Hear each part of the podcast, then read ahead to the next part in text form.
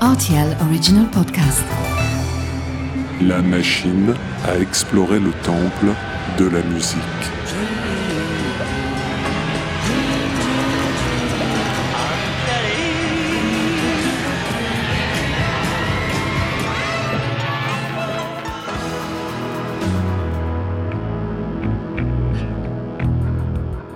Les titres phares des artistes méconnus, les titres méconnus des artistes phares.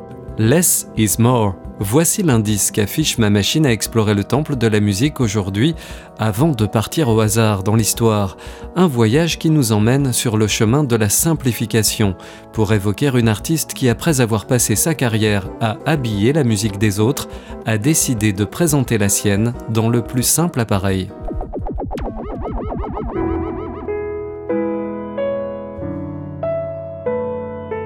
Titre Crossing the Bar, artiste Anne Dudley, année 2022.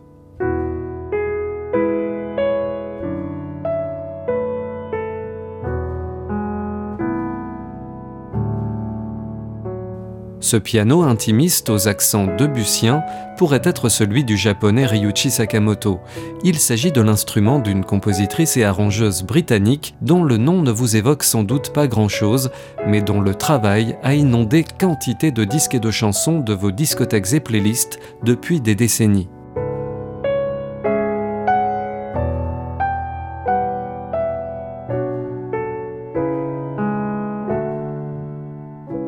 Anne Dudley a écrit ses premières lettres de noblesse avec le groupe ABC en 1982.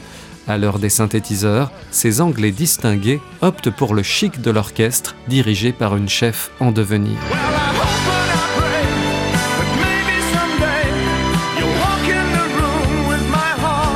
En 1985, les arrangements de cordes majestueux qu'Anne Dudley a écrits pour le premier album de Lloyd Cole and the Commotions, Rattlesnakes, ont sans doute contribué à son succès.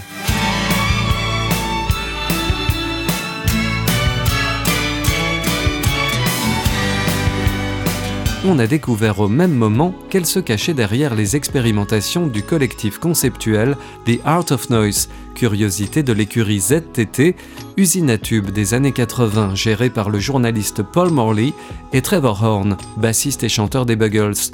Anne Dudley co-signe ce thème aux trois notes entêtantes, l'un des plus marquants de la décennie.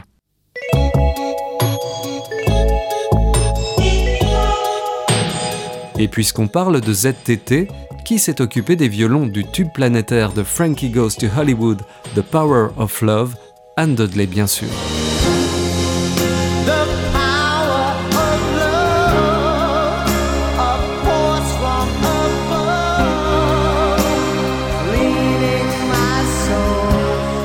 La suite est une interminable liste de chansons marquantes pour les artistes les plus rayonnants, tous genres confondus, arrangées et parfois coécrites par Anne Dudley.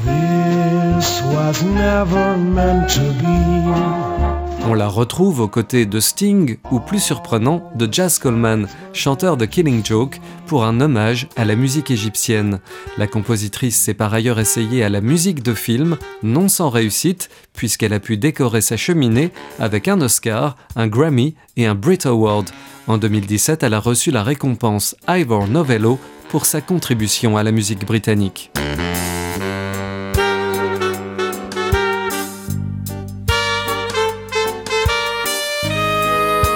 Avec une carrière aussi riche et toutes ses partitions de cordes, de vent et j'en passe, il est assez surprenant d'entendre en 2022 la musique d'Anne Dudley débarrassée de tous ses phares, jouée par un seul piano.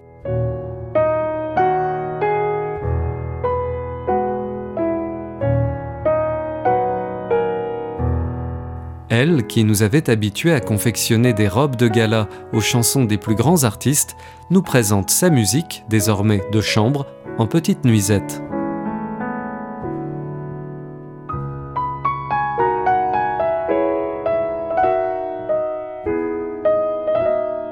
Quelle que soit la taille du palais, les compositions d'Anne Dudley restent royales. Cette sujette de la reine ne déçoit jamais.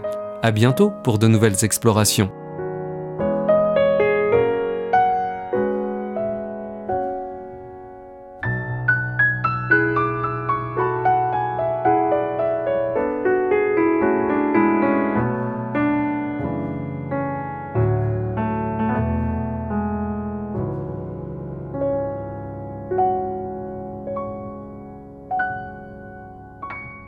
RTL Original Podcast.